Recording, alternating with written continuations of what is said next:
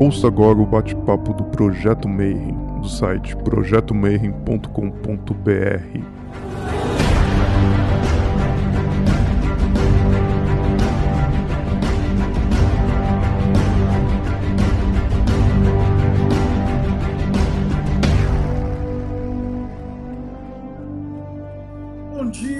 que é de bom dia, boa noite para você que é de boa noite, boa tarde se você estiver assistindo isso aí depois no YouTube. A gente está no bate-papo Mayhem e para você que está assistindo a gente aí no futuro, a gente está em 2020, trancado em casa por causa da pandemia. E todo ano a gente fazia um simpósio, fazia não, a gente vai fazer um dia eventualmente, provavelmente quando você estiver assistindo isso já deve ter voltado ao normal, mas nesse ano a gente não vai conseguir fazer uma, uma versão ao vivo. Então, o que a gente fez? A gente começou a convidar todos os palestrantes de todos os eventos para bater um papo e para conversar um pouquinho sobre a vida de cada um. Pessoas estão se virando nessa pandemia, como é que está a vida iniciática de cada um e para conversar um pouquinho sobre aqueles temas que você adora. Então, ó, o Rodrigo está pedindo, então já dá o like, segue o canal para você não perder, né? Essa entrevista é de número 85, o que significa que se você olhar no canal, tem mais 84 entrevistas do mesmo estilo, que é um tema que você curte. Nosso convidado é o Jordano Simadon. Hoje a gente vai conversar especificamente sobre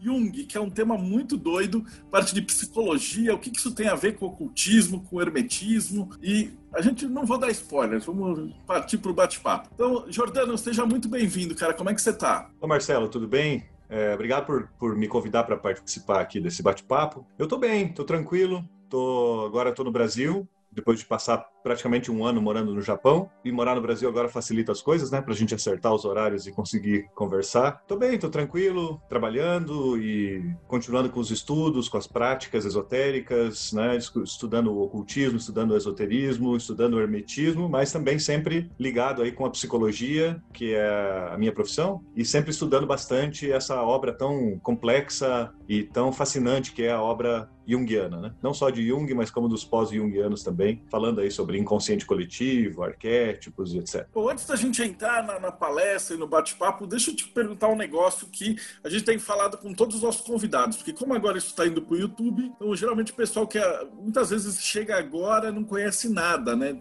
sobre, sobre os convidados, os palestrantes e tal. Então eu queria que você se apresentasse para o pessoal e contasse um pouquinho da tua jornada. Então, como é que você pisou dentro do hermetismo, do ocultismo? Como é que você saiu do mundo profano, né, do mundo normal e caiu dentro dessa loucura que é esse nosso mundo onde a gente vive. Olha, eu sou nascido no interior do Paraná, numa época em que não tinha internet. Então a gente não tinha muito acesso à literatura esotérica, hermética, ocultista. Mas aqui e ali sempre era possível ter um vislumbre de que havia algo mais do que os conhecimentos é, comuns, triviais, ou, assim, para usar a palavra que você usou, profanos. A literatura comum, a ficção comum, o entretenimento comum, e, mas sempre mesmo através desse tipo de cultura, de arte, de, do cinema, teatro ou mesmo a literatura, era possível enxergar um pouquinho mais além do véu e perceber que havia alguma coisa diferente é, ali por trás, que havia talvez princípios, talvez leis, talvez alguma lógica que estivesse mais além da capacidade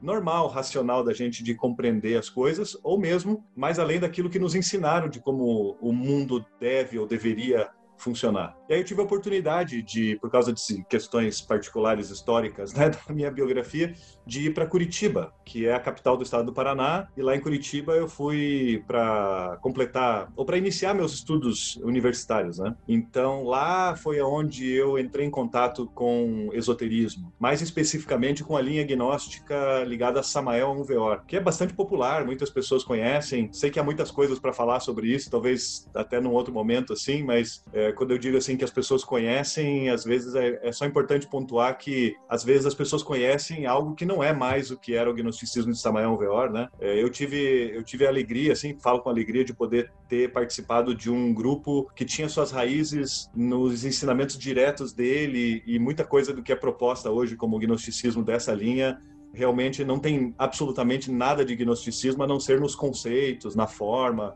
no uso de trechos de livros e referências, etc. Né? E ainda sigo com essa prática nos dias de hoje, já faz agora, rapaz, faz 25 anos já Foi em 1995 isso aí. Venho seguindo essa, essa prática, mas nunca me limitei ao gnosticismo contemporâneo, que é como a gente gosta de se referir a, a Samael Veor e outros autores também, que não fazem parte da linha dele, mas de, de outras vertentes. É, o gnosticismo contemporâneo sempre foi muito útil para mim, sempre me trouxe, vamos dizer assim, muitos resultados, né, para eu poder entender aquilo que eu vislumbrava quando eu era pré-adolescente, né, e achava que tinha alguma coisa. Falei, pô, tem mesmo, né?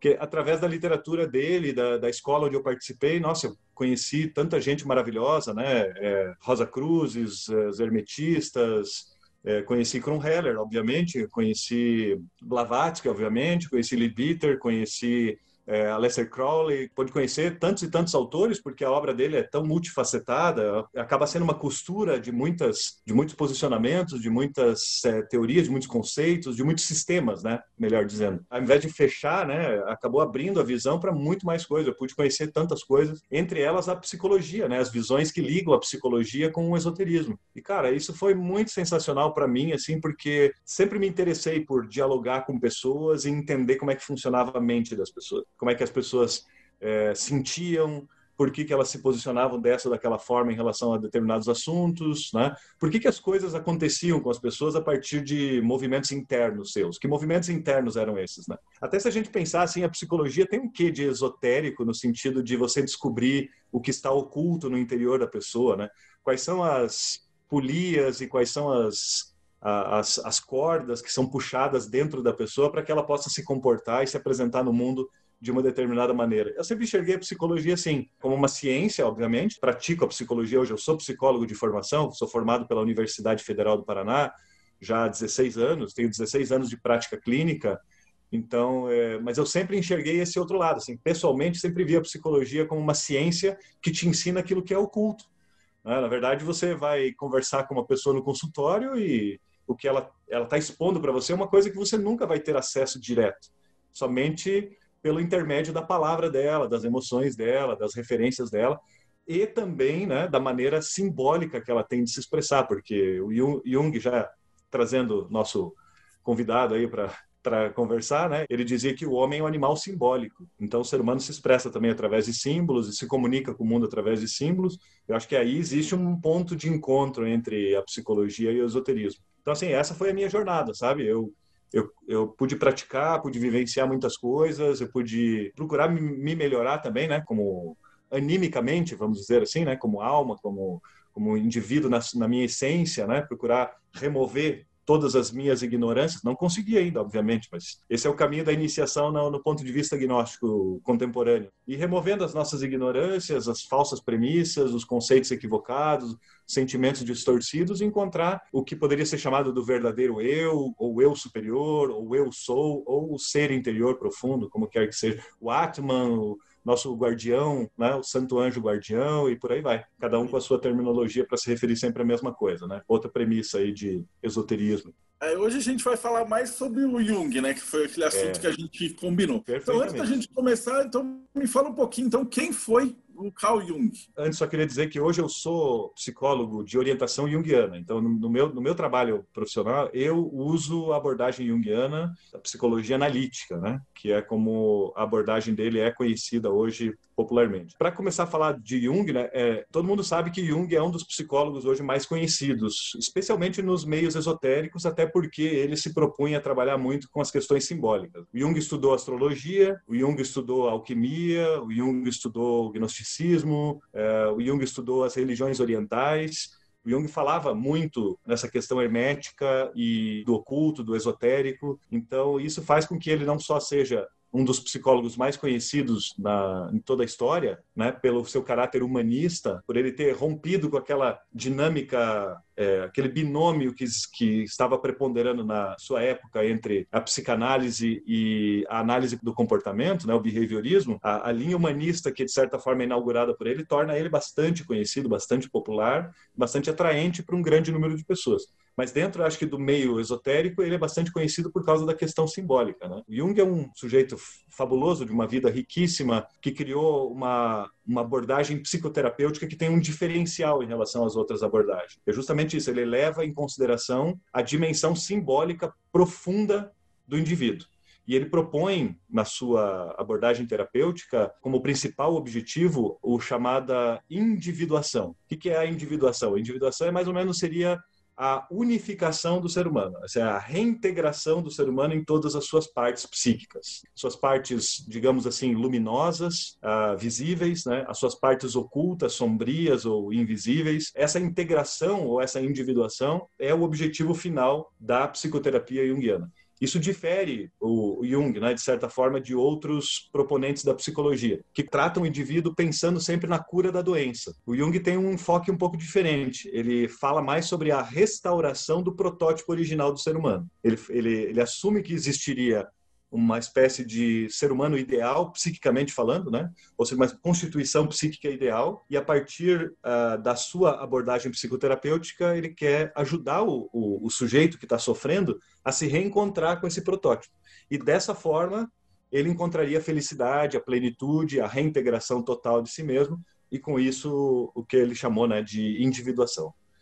Individuação é um conceito interessante porque pode ser parecido com individualização. A individualização é um processo psíquico que todos nós passamos e é bom que nós passemos por ele da melhor maneira possível, né? Sem tantos sobressaltos assim, ou sem traumas, né? Ou sem grandes desvios, para que a gente possa construir um núcleo de consciência, um núcleo de identidade, que a psicologia junguiana chama de ego, um núcleo como esses que seja capaz de nos permitir nos reconhecer como diferentes do todo, diferentes do nosso pai, diferente da nossa mãe, diferentes da, da família, diferentes da, das pessoas que convivem conosco, e com isso nós vamos adquirir então essa individualidade. Mas chega um momento que essa individualidade não é suficiente para a felicidade do ser humano, e aí ele precisa se encaminhar para algo mais, algo que o reintegre com aquilo do que ele se separou originariamente. Então, que ele volte a se unir com tudo e com todos, mas sem perder a sua individualidade. Quer dizer assim, que ele integre dentro dele as coisas que ele foi deixando para trás ou deixando de lado quando ele foi formando a sua individualidade. Então ele vai formar primeiro a sua individualidade e depois ele vai buscar a sua individuação que é a reintegração com aquelas partes que foram deixadas de lado, deixadas para trás, no processo da formação desse eu consciente na primeira metade da sua vida, né? E na segunda parte da sua vida ele vai em busca dessa individuação. Então, individuação é um conceito bem conhecido, assim, se você pesquisar por Jung, sempre vai acabar se deparando com, com a individuação como um objetivo da prática junguiana. Mas ele também é associado, né? O Jung é associado com conceitos como arquétipos, persona, sombra, ânima e ânimos, self, que é um conceito super importante dentro da, da psicoterapia junguiana, os complexos também, e por, aí vai. Então ele, ele é muito conhecido por isso. Né? E agora, o que muitos pesquisadores ou estudiosos da obra do Jung acham interessante sempre é, é, que a sua abordagem psicológica, a abordagem psicoterapêutica dele, faz com que ele seja visto por muitas pessoas como uma espécie de tradutor do gnosticismo para uma abordagem científica moderna. Tem muita gente que estuda Jung desde essa perspectiva, consegue enxergar um monte de paralelos sim, entre a abordagem psicoterapêutica dele e os conceitos que eu mencionei agora e toda aquela mitologia complexa dos gnósticos, né, que é bastante abstrata, carregada de filosofia, bastante diversificada também, mas com alguns temas em comum. Pretendo até falar sobre isso um pouco mais tarde. Fazem esses paralelos e falam: nossa, é impressionante como parece que Jung era um... conhecia os gnósticos como ninguém. E é verdade, né? Quando a gente começa a conhecer a história de Jung, a gente percebe que ele realmente foi um dos maiores conhecedores dos gnósticos e, e do gnosticismo, né? Tanto é que também pode-se dizer assim que o pensamento junguiano, tomado como um todo, ele pode ser entendido como uma forma de gnosticismo ou uma gnose psicológica. E o gnosticismo antigo, ele é tratado nesses meios desses, desses estudiosos, né, como uma prefiguração das ideias junguianas, ou seja, como algo que que surge contendo as características de algo que vai surgir ainda no futuro, né? É uma visão assim meio mística até muitas vezes, sabe? Você contou para agora, é, lembra muito a alquimia, né? Esse princípio de buscar o self, Mas... o interno. Ele usa muito né, as ideias alquimistas na, na sua obra, né? Ele fala sobre os estados da, da matéria, da purificação da matéria. Ele fala do nigredo, citrinitas, albedo, rubedo. Ele fala sobre o enxofre, sobre o mercúrio, o sol e a lua, o rei e a rainha. Ele analisa textos antigos medievais. Mas o curioso é que o Jung ele resolveu adotar a alquimia num primeiro momento, porque quando ele, já tendo uma consciência de que os gnósticos antigos eram uma espécie de psicólogos da época, né? ou, ou grandes filósofos da alma né, da sua época, ele, ele foi buscar amparar as suas pesquisas e, e, e, as suas teorias em materiais que fossem originais dos gnósticos. Ele queria materiais originais, como o bom cientista que ele era, queria materiais de primeira mão. Só que ele encontrou muito mais materiais de segunda mão e pior, materiais produzidos pelos heresiologistas católicos, né? É, na época só cristãos que não havia ainda a Igreja Católica propriamente dita, o que, que fazia uma análise dos grupos gnósticos de forma a detratar os gnósticos, de forma a, a falar deles como pessoas que estavam é, como hereges, como é, perturbadores da paz, né, como, como indivíduos que não deveriam levar nenhum tipo de crédito. Então, todas as fontes que falavam do gnosticismo na época em que ele decidiu usar tais fontes para embasar os seus estudos, elas estavam, entre aspas, assim, corrompidas. Eu sei que historicamente elas não estão corrompidas, historicamente elas são válidas. Mas para ele, essas fontes não eram válidas. Ele queria os textos gnósticos. E ele não tinha muita coisa à disposição. Foi aí que ele olhou para o lado e falou assim: bom, dentro da tese que vigora nos dias atuais, de que gnose é, digamos assim, uma, uma espécie de subcultura que vem seguindo a humanidade há cerca de dois milênios em paralelo à razão, em paralelo à fé, e que ela inspirou muitos movimentos esotéricos, herméticos, ocultistas ao longo de toda essa história, por que, que eu não pego a alquimia, que é um tipo de ciência considerada né, gnóstica pela sua natureza, esotérica, enfim, e eu não uso isso para embasar as minhas, as minhas teses, as minhas pesquisas. E foi o que ele fez. Então, ele chegou até a alquimia porque ele não encontrou materiais gnósticos suficientemente primários para ele poder utilizar para embasar os seus estudos. Né? Como ele sabia que ele estava entrando num ambiente assim, onde o trabalho dele seria severamente questionado, porque se aproximava muito de algo místico, é, ele queria embasar muito bem os estudos que ele, que ele fazia. Né? Ele se contrapunha a Freud. Né? Freud era um, um legítimo homem da ciência, médico, utilizava o método científico, procurava utilizá-lo da melhor maneira possível na sua época, né?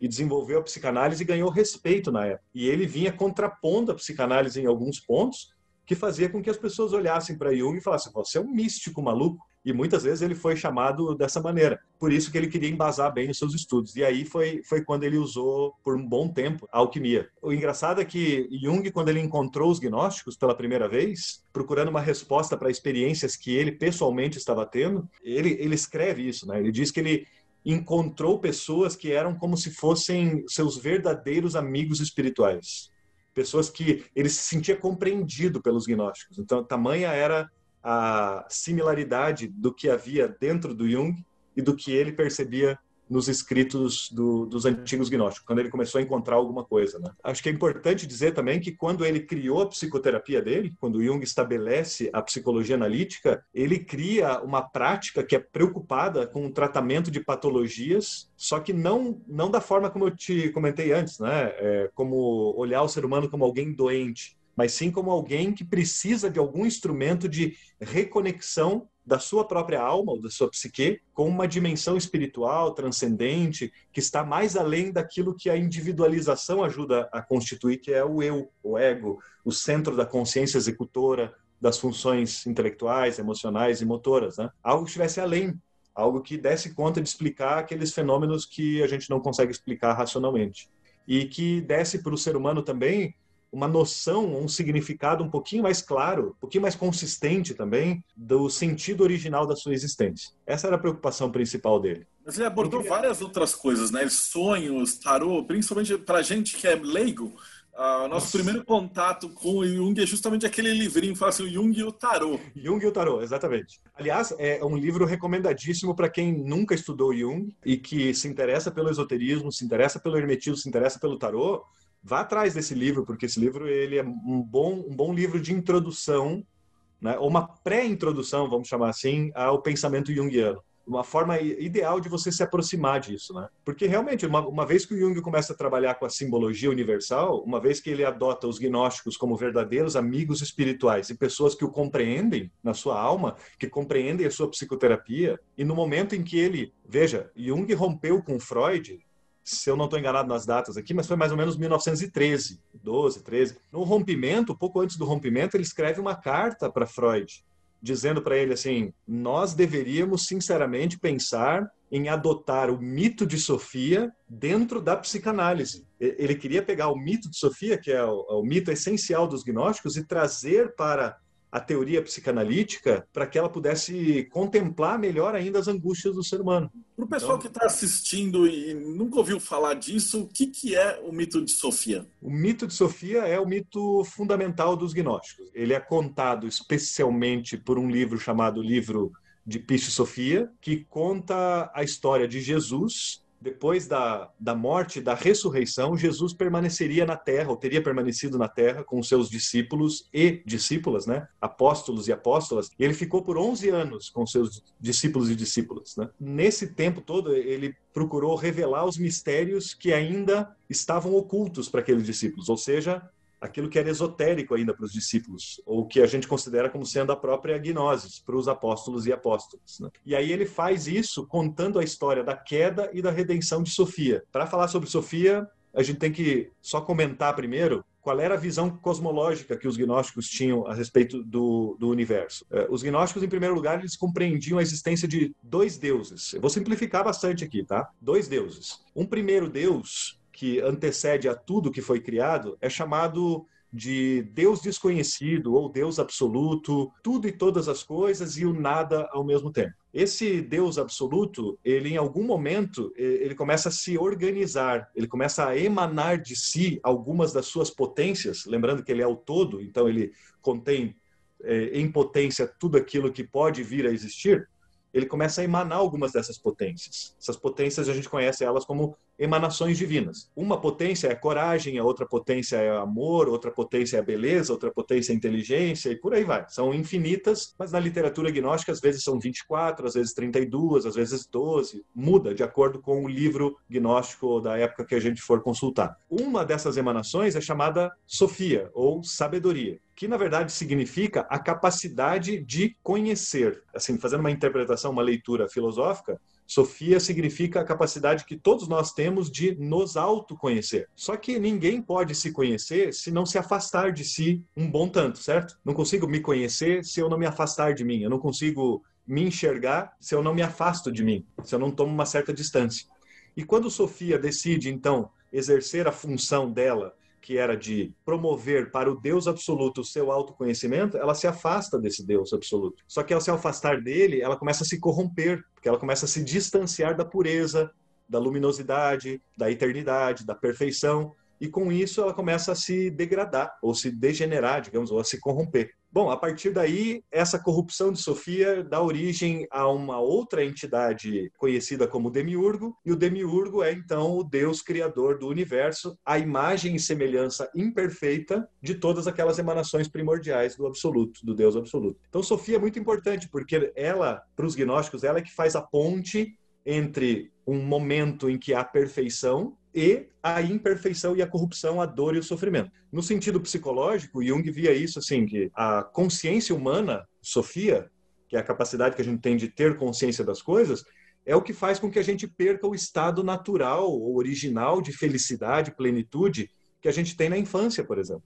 Quando nós nascemos, nós somos perfeitos, mas somos incompletos. Não estamos bem desenvolvidos ainda.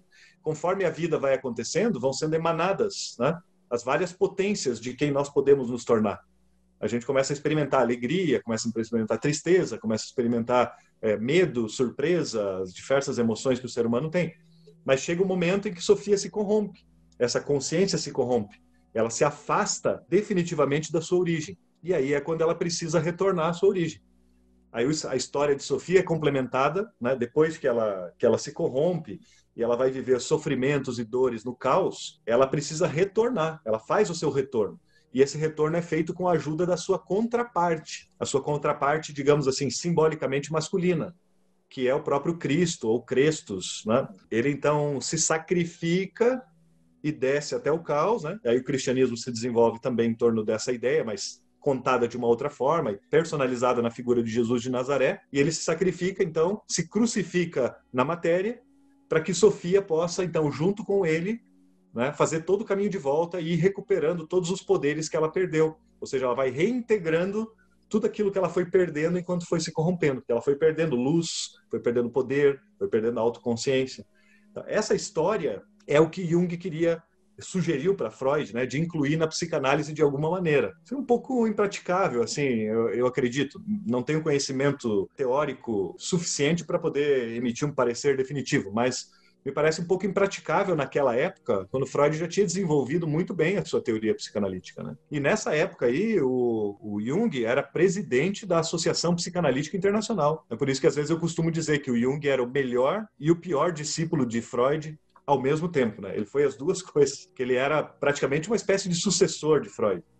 Só que quando ele faz algumas propostas como essa do mito de Sofia, ele praticamente se torna o pior discípulo, se afasta, os dois rompem a sua relação pessoal, que era praticamente uma relação de pai e filho, né? Sendo Freud o pai e Jung o filho, obviamente. E essa, ideia que ele tem de você entender a sua sombra, né? Essa ideia da Sofia e o Cristo como essa visão do eu superior.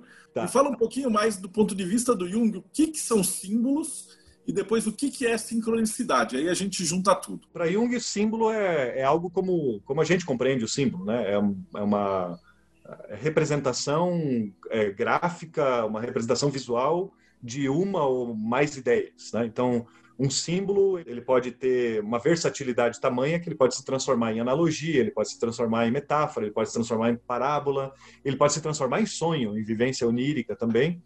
Mas o interessante é que o símbolo ele pode conter vários significados diferentes, né? Então, para Jung, a forma simbólica é a forma anímica original da gente se comunicar. É uma forma suprarracional da gente se comunicar. Lembrando que na visão psicanalítica e na visão da psicologia analítica, ou de tanto de Freud como de Jung, o nosso ego, quando ele resiste a crescer, ele usa mecanismos de defesa. E um dos principais mecanismos de defesa que ele usa para não enxergar a realidade, tanto a realidade psíquica quanto a realidade exterior, é a racionalização. Então, muitas vezes a gente acha que está entendendo o que está acontecendo conosco, mas na verdade é um mecanismo de defesa do ego que não quer entender o que está acontecendo porque ele teme sofrer. É importante que Jung colocava o símbolo como tendo uma função primordial de colocar o ser humano para mais além da questão racional, que ele, que ele saísse da questão teórica sobre si mesmo e parasse de, de pensar sobre si, mas pudesse viver as coisas relacionadas a si próprio e entendendo ao mesmo tempo. Então o símbolo tem esse, tem esse poder. Além de que o símbolo ele é um instrumento didático maravilhoso. Né? Isso na dinâmica entre o inconsciente e o nosso consciente. O inconsciente é quem produz os nossos sonhos. E os sonhos são produzidos através, principalmente, de conteúdo simbólico. Quando o inconsciente prepara um sonho com o objetivo de instruir o consciente a respeito de algum aspecto importante do crescimento do consciente, ele vai usar símbolos. E ele usa símbolo porque o consciente vai absorver aquilo que ele está preparado para absorver e não aquilo que o inconsciente quer que ele absorva. Então é uma forma assim, digamos, democrática até do, do inconsciente se comportar na hora de instruir o consciente, porque usando os símbolos, né? O consciente ele vai aprender sobre si mesmo na medida em que ele se desenvolveu. E quanto mais ele vai se desenvolvendo, mais ele pode aprender com o mesmo símbolo.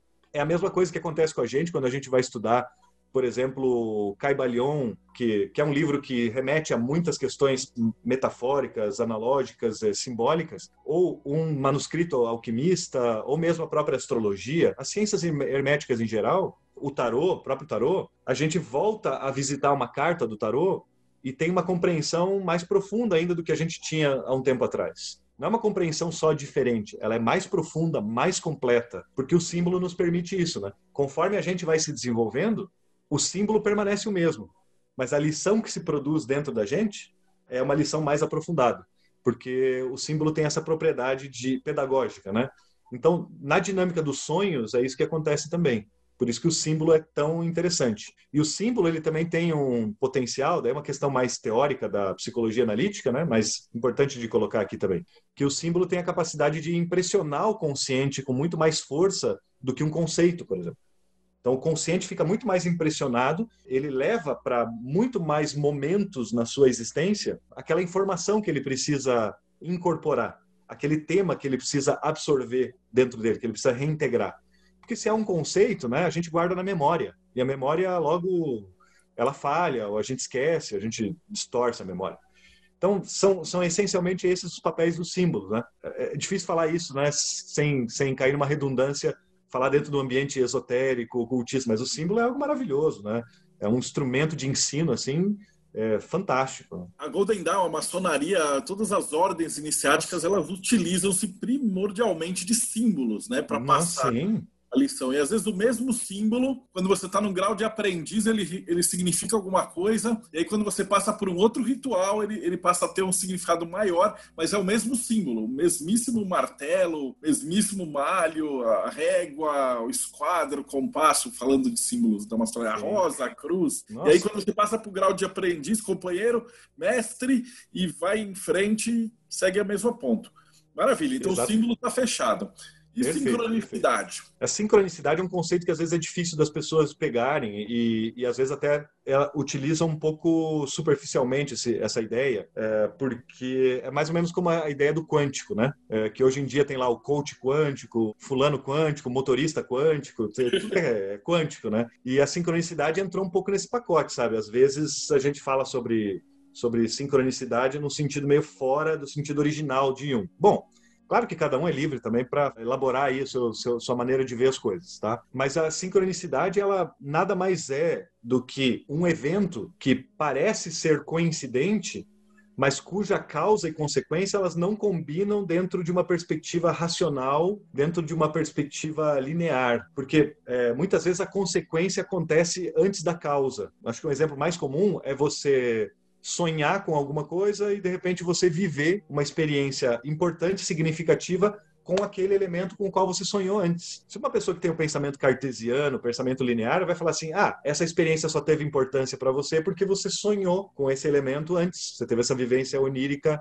primeiro. E aí você foi, você ficou emocionado porque porque houve uma coincidência simbólica. Mas quem vive a situação sabe que a situação tem importância não por causa daquele símbolo, mas a presença daquele símbolo na sua vivência, ela carrega a experiência de um sentimento de transcendência. Um sentimento assim, ó, existem causas que a minha cabeça não consegue explicar a vida acontece de uma certa maneira que eu não consigo explicar. Essa é a sensação que fica na pessoa quando ela tem uma experiência de sincronicidade. A própria convivência entre Jung e Freud também tem algumas questões de sincronicidade. Naquela famosa história em que a parede da casa de Freud, onde o Jung estava um dia, ela estalava. E o Jung tentava mostrar para Freud né, que ele tinha acabado de se referir ao estalar da madeira e de repente a madeira estalou. E o Freud dizia: não, mas a madeira estala o tempo inteiro aqui, você está vendo coisas, você está perdendo a, a cabeça, né? Você está saindo da racionalidade científica. Mas o Jung sentia que aquilo era um sinal, não só o estalar da madeira, mas muitas outras coisas que ele veio a viver na vida dele, que aquilo era um sinal de que havia algo mais a ser buscado, não só aquilo que era perceptível racionalmente, ou não só aquilo que se encaixava na teoria, sabe? A sincronicidade, ela pode ser traduzida para nós, por exemplo, você pensa numa pessoa e toca o telefone, é aquela pessoa em quem você estava pensando há um dia atrás, ou o esoterismo tenta explicar isso às vezes através da telepatia, outros eventos de telecinese, outro evento de clarividência, ou a pré-cognição e por aí vai. Sincronicidade é um termo para, de certa forma, um termo guarda-chuva para pegar todas essas experiências psíquicas ocultas assim que o ser humano tem, da relação dele com o seu mundo interior e o mundo exterior e que possuem significado. Não são meras coincidências. São eventos como se fosse assim pontos de recuperação no teu computador lá, né? É um ponto importante na vida e a partir daquele momento você é uma pessoa transformada. A sincronicidade tem esse esse poder, né?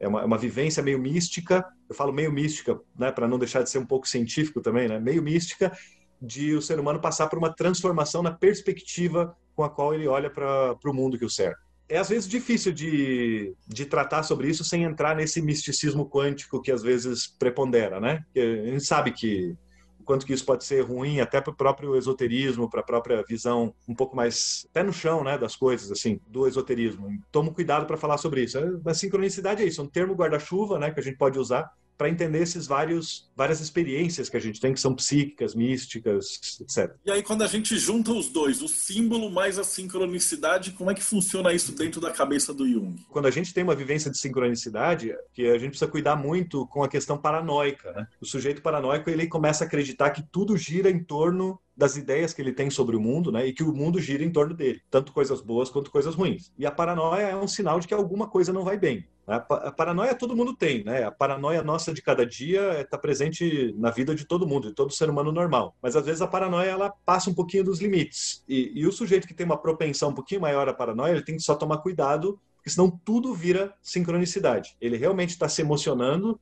por coisas que não existem. Aí Freud estaria certo. A sincronicidade é um evento que dificilmente a gente observa dentro do consultório, especialmente quando a gente trabalha com pessoas mais novas por pessoas com pessoas que ainda estão trabalhando com a sua individualização e não com a sua individuação. São pessoas que ainda estão procurando dar mais consistência para o seu ego, são pessoas que ainda estão desenvolvendo funções cognitivas importantes, são pessoas que ainda estão aprendendo a ter uma relação adequada com a realidade, tanto a realidade exterior como a realidade interior, e por isso não tem muito espaço para elas viverem ainda a sincronicidade em si.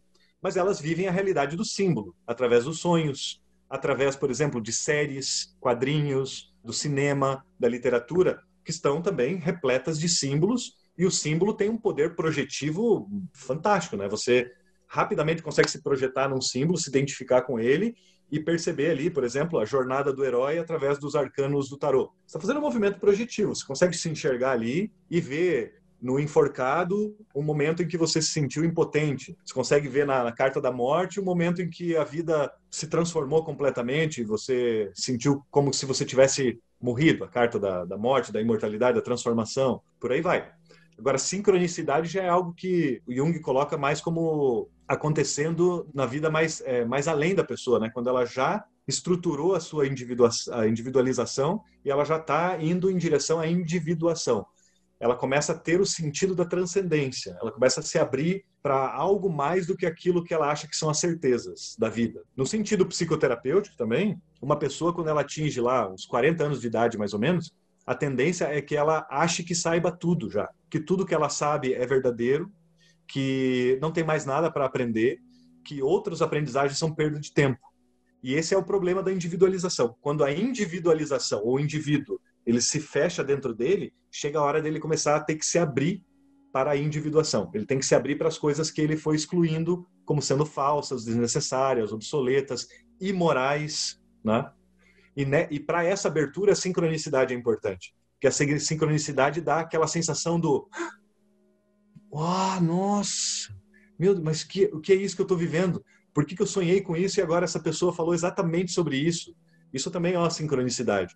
Então a pessoa vai abrindo o consciente dela. Na, na ótica junguiana, traduzindo em termos simples aqui, o consciente vai se abrindo. A pessoa não fica com a persona tão rígida, sabe? E daí ela pode começar a incorporar dentro do seu consciente a, aqueles aspectos que foram deixados para trás, como na história de Sofia. Quando ela cai, ela precisa retornar até a sua fonte original e restaurando aquilo que ela perdeu. Então ela vai justamente é, fazendo aquilo que nós podemos fazer dentro da abordagem junguiana, que é recuperando aqueles temas, aquelas ideias, aquelas visões de mundo que a gente excluiu enquanto formava a nossa individualidade no processo de individualização, né? E como é que funcionou isso para o Jung, assim, na, no final da vida dele? Depois que ele briga com o Freud, o que, que ele faz? Ele, ele vai mais para esse caminho? No que, que ele se especializa? Que rumo que toma a vida dele? O Jung, ele vem, a biografia dele é interessante, porque ele vem de um contexto espiritual, um contexto religioso espiritualista. É, o pai dele era pastor né, de, de uma linha protestante, e a mãe dele era adepta do espiritualismo, daquele espiritualismo lá que inspirou a teosofia, com as mesas girantes, com a, uh, os espíritos que se materializavam e tal. Então a mãe dele via e conversava com espíritos. Sabe, as senhoritas Fox lá podiam ser amigas de tomar chá da tarde com a mãe do Jung, porque ela adorava esse tipo de coisa, frequentava sessões espiritualistas e o Jung cresceu nesse ambiente. Tamanha foram as impressões que ele teve, não só na convivência religiosa com o pai, na convivência espiritualista com a mãe, mas ele mesmo, dentro do seu próprio psiquismo, tão grandes eram as experiências que ele tinha que ele próprio narra uma espécie de cerimônia da morte pela qual ele passou quando ele era pequeno. Uma experiência que sempre se referencia a ela quando se vai falar da espiritualidade do, do Jung, né? E nessa cerimônia da morte, ele acabou ele colocou uma pedra, um, um manequim, né, uma, uma figurinha assim, dentro de uma caixa e escreveu frases em uma língua desconhecida, quase como uma língua angélica ou um alfabeto mágico, né, ele próprio dele. Isso aí ele tinha sete, oito anos de idade e ele enterrou e fez uma cerimônia da morte, né? Isso representando que naquele momento ele estaria morrendo e renascendo. Com 7, 8 anos de idade, ele mesmo estava construindo uma cerimônia iniciática com figuras representantes, né? figuras simbólicas representativas ali, ainda nessa etapa da infância. Né? Então, a gente tem que lembrar também que o Jung, quando ele, ele nasce em 1875, ele, olha a época que ele nasceu, ele viveu no auge da popularidade da teosofia de Blavatsky, da antroposofia do Rudolf Steiner, né? a, a, segunda onda dos ocultistas franceses, né? lá Papus e, e todos os, os, os, seus companheiros de laboratório, de palestras nos salões franceses, toda aquela história, né, que é bem bem interessante assim. Ele viveu isso, ele viveu naquela época, né? E chegava até ele informações a, a esse respeito. Fora que na Alemanha existiam muitas pessoas que dentro da filosofia, se ocupavam da teologia na Alemanha. A língua alemã sempre trabalhou muito naquela época com filosofia, teologia, e a teologia protestante sempre buscava os gnósticos como referência, porque os gnósticos eram aqueles vistos como os detentores do verdadeiro cristianismo, né? a verdadeira sabedoria de Cristo, ao contrário do catolicismo. Então, isso tudo influenciou a cabeça dele. Mas aí ele foi fazer medicina, e quando ele faz medicina, um trabalho de, de formação dele se eu não, não, não lembro se é mestrado ou doutorado, tema é sobre a psicologia e a patologia dos chamados fenômenos ocultos. Na tese de doutorado, ele, ele fala sobre o parapsicológico, o fenômeno parapsicológico, fala sobre aquilo que ele viveu quando era criança, né? Mas ele se tornou um homem de ciência, né? Se tornou um homem de ciência, ingressou de cabeça na psicanálise, teve todas as suas é, experiências místicas de transformação, ele teve experiências visionárias bastante interessantes, assim. Uma delas, né, que a gente pode comentar aqui, e elas aconteceram dentro do período pós-rompimento com Freud. É, o Jung se acostumou a fazer exercícios de visualização criadora, como assim, imaginação criativa, muito usado nas ordens esotéricas. Fazendo isso com ele mesmo, ele teve uma série de experiências, assim, que ele chamou de um confronto com o inconsciente. O inconsciente dele chamando o consciente dele para crescer, para se desenvolver. Na verdade, veja, o inconsciente chamando o consciente dele para morrer e renascer, que é a ideia fundamental de iniciação. E naquela época foi quando ele consolidou a ideia, que daí ele escreveu a carta para Freud, lá em 1913, de que os gnósticos, eles eram o, os detentores dos mistérios dessa iniciação, dessa transformação interior. E foi aí que ele começou a desenvolver toda essa toda a teoria dele, né? Da individuação, do, do inconsciente coletivo, dos arquétipos, da sombra, ânima, ânimos. Começou a estudar essa parte inconsciente. Né? Ele se confrontou com o inconsciente. em alguns momentos ele teve experiências que ele mesmo chamou de experiências de divinização, onde ele se via como se ele fosse uma divindade, como se ele fosse Jesus ou como se ele fosse Cristo, né, para só diferenciar esses dois personagens, né? Então é essa experiência ele via como uma experiência de individuação. E esse foi o caminho que ele seguiu. A partir daí, então, tem livros dele que, que ele fala sobre astrologia, tem livros dele que ele fala sobre, sobre alquimia, obviamente, ele usa muito extensivamente né, a astrologia, e chega uma época, então, que ele vai para o esoterismo oriental. Ele vai em busca, através do I Ching, ele vai em busca da, de, de uma compreensão mais profunda dessa sabedoria do Oriente, que, que é também suprarracional. Né? O entendimento do Jung era que o esoterismo deveria ser um instrumento que levasse o ser humano para o suprarracional, para o transcendente não para o paranoico, para o desvairado, fora do contexto, para o ilógico. É, não para o ilógico do irracional, mas para o ilógico do suprarracional. Aquelas vivências realmente transcendentes, super subjetivas, vamos dizer assim. Né? Quando você fala numa experiência subjetiva, é, assim, é a tua interpretação pessoal. Você fala, não, a interpretação pessoal tem a sua validade, mas é uma interpretação do consciente, do consciente subjetivo. O que, que eu posso aprender sobre um determinado fenômeno através de um entendimento supra-subjetivo, ou seja, do meu verdadeiro eu, ou seja, do meu self. O self também é um arquétipo importante dentro da psicoterapia junguiana, né? E o self, ele, ele é, digamos assim, o, a essência de quem nós somos de verdade. E como se fosse o eu sou, o guardião, o, enfim, o mestre interior, que nos instrui desde o lugar onde ele se encontra, que é o inconsciente, ele instrui o ego. E aí na formação de um eixo que liga tanto o, que liga o ego com o self, existe uma aprendizagem aí, né? Existe um, um crescimento, né? Existe uma individuação. Mas para isso o ego tem que ter sido formado tem que ser sido formado através da individualização. Você tem que criar sua identidade humana para depois se tornar divino. Né? É, é, muito esotérico, é muito iniciático né, a, a, proposta dele. É até difícil de, na prática clínica, às vezes, você falar nessa linguagem com as pessoas. Isso é uma dificuldade que os profissionais da psicologia. Eu, eu sou psicólogo de orientação junguiana, né? Assim, a expressão que eu uso. Né? Quem trabalha com essa, com essa orientação analítica dificilmente consegue ter esse tipo de conversa com a pessoa no consultório, porque a pessoa no consultório ela quer resolver a dor dela o sofrimento.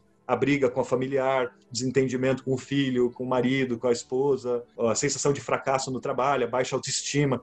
O que, que, tudo isso tem a ver com a psicologia junguiana, né? Tem que tornar um pouco mais concreto para poder atender a necessidade das pessoas também. E aí, depois ele teve um núcleo de discípulos, e depois da morte do Jung, como é que isso se desenvolveu até os dias de hoje, os pós-jungianos? Existe é, muita gente bacana de se, de se ler, né? É, o James Hillman, por exemplo, é um, um autor hoje talvez esteja entre os mais populares dos pós-jungianos. Eu não sei se as pessoas que estão assistindo lembram de um livro chamado He, ou, ou, e tinha outro que era She, é, ele, ela, que falava sobre o ânimos, a ânima, a contraparte masculina e feminina.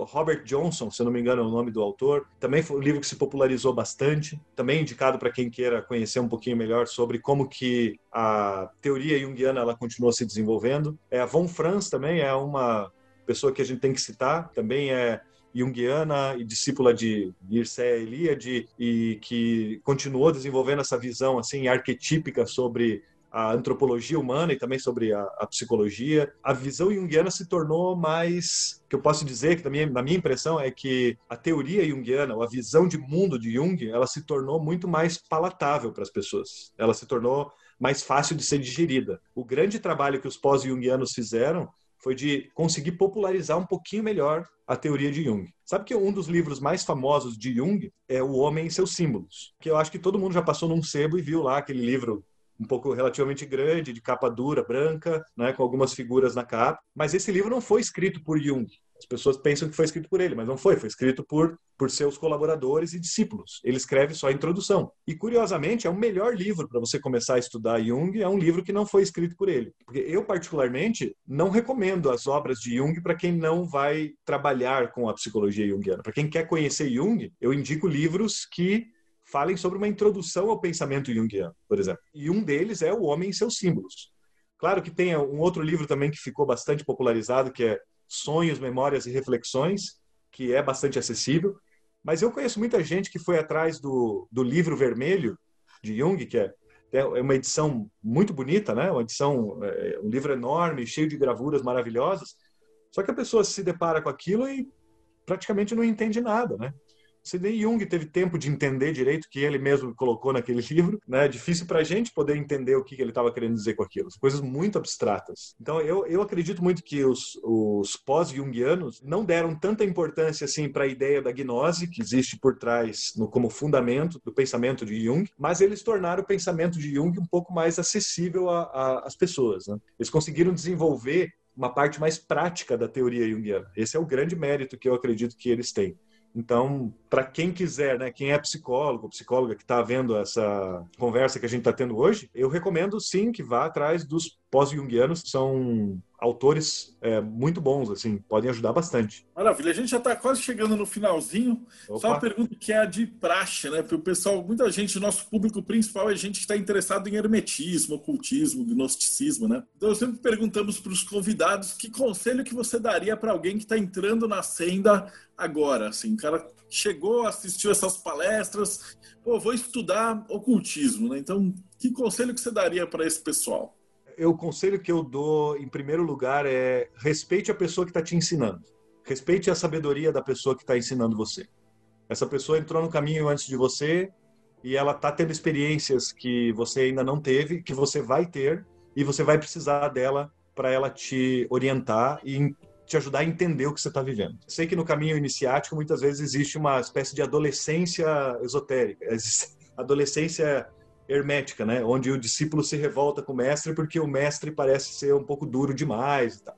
Mas a, a, o conselho que eu, que eu sinto hoje, né, necessidade de falar para as pessoas é respeita a pessoa que está te ensinando, dá tempo ao tempo, tenha paciência, porque ela vai te ajudar a compreender os passos que você ainda não deu. Esse é um conselho. Outro conselho é entre num equilíbrio, consiga equilibrar a necessidade de ser específico e abrangente ao mesmo tempo. Sei que esse é um conselho um pouco estranho, assim, a, um primeiro momento, mas se você começou a estudar tarô, aprofunde-se no tarô, mas não fanatize-se no tarô. Vá fundo no tarô, encontre um professor de tarô, encontre alguém que te ensine a senda iniciática através do tarô, mas não perca os olhos da astrologia, não perca os olhos sobre filosofia, não deixe de estudar até onde for possível a filosofia filosofia da maçonaria, não deixe de ler os livros fundamentais que os professores ensinam, né, sobre, sobre o hermetismo, que eles indicam, né, para aprender o hermetismo, o esoterismo, o ocultismo. Mantenha sempre um olho no peixe e o olho outro no gato, né, como fala no ditado popular. Aprenda a equilibrar isso, se especificar em alguma coisa, mas nunca perder a abrangência, porque o teu risco é, se você não se dedica a algo específico, você vai ficar flutuando conforme a maré e não vai chegar em lugar nenhum. Corre o risco de não chegar em lugar nenhum. Corre o risco de não ter as experiências que você precisa para ter consistência no teu caminho. Agora, se você deixar de olhar para os lados, você vai fanatizar. E quando você fanatizar, você vai criar uma série de conceitos equivocados que vão se degradar dentro da sua cabeça e vão te afastar do que é o real dentro do caminho iniciático. Né? Seriam esses dois conselhos aí que, que eu daria para a pessoa que está começando. Então, assim, ah, nesse sentido, Marcelo, só dizer que abrir a oportunidade para falar sobre Jung e tal, nossa, eu fico muito feliz com isso, porque dá amplitude, né? São oitenta e tantas conferências, ou palestras, ou conversas, debates, diálogos sobre temas muito variados. Né? E pessoas que vêm de contextos aí de, diferentes. Não perca o seu estudo principal, né? aquilo que você faz principalmente, né? seja a astrologia, seja a cabala, seja o tarô, mas não deixe de ver as outras coisas. E acho que o, o Mayhem, é, os trabalhos que o Marcelo sempre faz, é, sempre me chamaram a atenção desde muitos anos atrás, né? Como tendo uma abrangência muito grande e ajudando muita gente a ter um entendimento mais completo do que é o esoterismo, né? não tão fanatizado assim. É, e essas palestras estão sendo maravilhosas, porque você é. às vezes pega ah, o Jung, mas a gente já conversou com o Thiago, por exemplo, que ele falou só de sincronicidade pelo ponto de vista do xamã urbano por exemplo. Então, a gente vai ter outros caras que vão falar só do Jung por uma outra vertente. Então, no final das contas, quando o projeto finalizar ou se tornar maior, quem estiver assistindo vai poder ter oportunidade de assistir, sei lá, quatro, cinco palestras que conectam essas ideias numa só, né? Eu tenho uma última pergunta, eu ia fechar, mas o, o Marcos Vinícius fez uma pergunta ótima. Ele falou se o Jung deixou alguma coisa sobre o pós-vida. Eu geralmente só pergunto isso para o pessoal de religiões, né? Então, se eu, eu vou entrevistar, às vezes, um babalorixá, ou alguém de, de um católico, ou um ortodoxo, tal, a gente sempre pergunta do pós-vida. O Jung deixou alguma coisa nesse sentido? Olha, assim, em termos psicoanalíticos, ele não deixou nada, né, para você trabalhar sobre, sobre pós-vida, psicoterapêuticos, né, quero dizer. Mas a, mas a obra dele se conecta com, com a, a ideia da imortalidade, mais do que tudo. A imortalidade é vista como uma pós-vida. A imortalidade é vista como uma vida eterna. E a capacidade de você não viver uma vida eterna no sentido de viver para sempre, mas de viver a eternidade a cada instante. Conforme você vive a sua vida, você vivê-la como se existisse a eternidade, o infinito e a junção de todas as coisas. A mensagem que ele deixa é mais essa, sabe? Não tanto assim uma mensagem tão que seria mais religiosa mesmo. Existe vida após a morte? Como é? Como como ela funciona? Em alguns momentos ele fala, né, sem querer entrar na especificidade, mas ele faz comentários sobre pessoas que ele conhecia que faleceram e ele comenta algo sobre reencarnação, sobre a possibilidade dessa pessoa retornar, dela continuar existindo em outros, digamos, planos. Ele não usa essa linguagem, tá? Eu estou usando termos substitutos aqui, viver em outros planos, outras realidades. Mas acho que essencialmente a mensagem mesmo que ele quer deixar do pós-vida é você viver a imortalidade, a vida eterna, a eterna juventude a cada instante da tua vida. Isso que é o mais fundamental. Maravilhoso. E para a gente finalizar, como é que o pessoal te acha? Você tem Instagram, Facebook, posta texto ainda? Eu sou professor da Sociedade Gnóstica Internacional, que é, é a instituição que a gente criou há cerca de 10 anos atrás, com o objetivo de fazer um resgate, uma preservação lá da obra de Samael Veor e do gnosticismo como um todo. É, no site da SGI, né, que é Sociedade Gnóstica Internacional, sgi.org.br, tem lá meu contato e se você clica no meu nome, aparece minhas redes sociais todas e contato de WhatsApp, inclusive, é tudo aberto, tudo aberto. Minha, meu Facebook é aberto, Giordano Simadon. Só me manda mensagem lá, tiver alguma dúvida, crítica, sugestão, pergunta, indicação bibliográfica, completamente aberto aí para dialogar com todo mundo e aprender também. Ah, maravilha, Carlos Jordano, Valeu de coração, brigadão, foi um bate-papo sensacional. Para você que está assistindo, tudo isso que ele falou está aqui embaixo na descrição do vídeo. E aproveitando que você já está, quem chegou agora e não deu like ainda, não deu seguir o canal, já faz isso para ajudar a gente a atingir mais pessoas, né? Então, para você que está assistindo a gente até agora, muito obrigado e a gente se vê no próximo bate-papo Mayhem.